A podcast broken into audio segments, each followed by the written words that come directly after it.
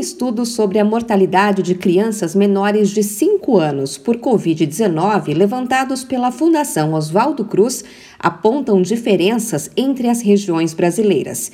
Enquanto no Mato Grosso do Sul, a proporção de mortes em 2020 e 2021 ficou em 0,12 a cada mil nascidos vivos, no Sergipe, a taxa sobe para 1,24, 10 vezes mais. No Sergipe, os óbitos pela doença também tiveram a maior participação dentro do número total de mortes nessa faixa etária, 7,2%.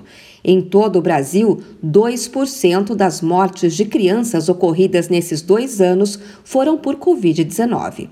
Desde o início da pandemia no Brasil, em média, duas crianças com até 5 anos morrem a cada dia por Covid-19.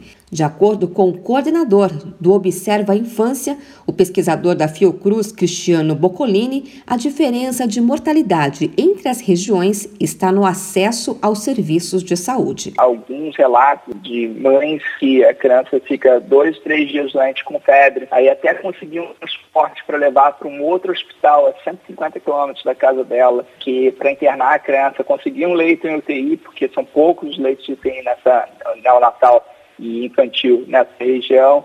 Então, a nossa principal hipótese é que o acesso ao serviço de saúde é pior nesses estados e nessas regiões.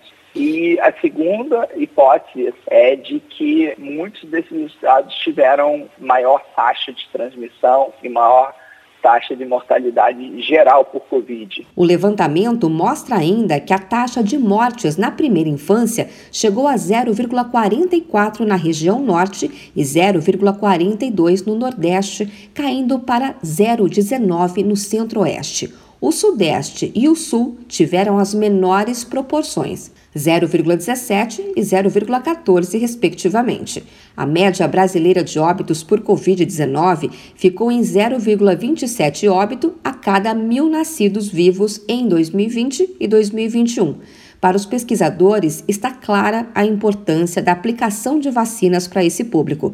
No Brasil, a Anvisa ainda avalia a liberação da Coronavac, mas nos Estados Unidos, por exemplo, já foi aprovado o uso dos imunizantes da Pfizer e da Moderna para crianças a partir de seis meses. Cristiano Boccolini ressalta que não basta que as vacinas estejam disponíveis, é preciso estimular a imunização, já que a taxa de imunizados está baixa entre as crianças. Está acontecendo nos últimos cinco anos no Brasil, né?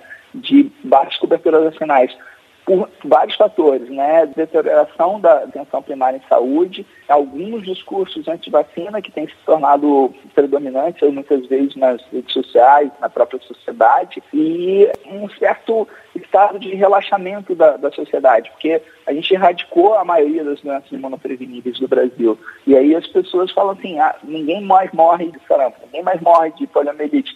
Mas sim, a gente está observando que nos últimos quatro anos foram 26 mortes por sarampo. As perspectivas, segundo o estudo, não são boas para o panorama de 2022.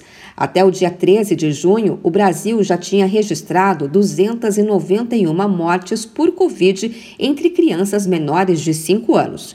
E a doença deve impactar os dados gerais de mortalidade infantil no país.